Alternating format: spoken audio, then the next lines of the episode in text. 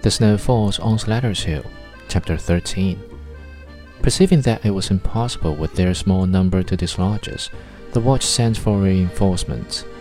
Their call was responded to not only by the whole constabulary force of eight men, but by a numerous body of citizens who had become alarmed at the prospect of a riot. This formidable array brought us to our senses. We began to think that maybe discretion was the better part of valor.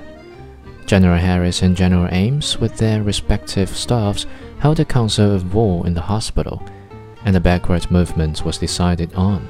So after one grand farewell volley, we fled, sliding, jumping, rolling, tumbling down the quarry at the rear of the fort, and escaped without losing a man.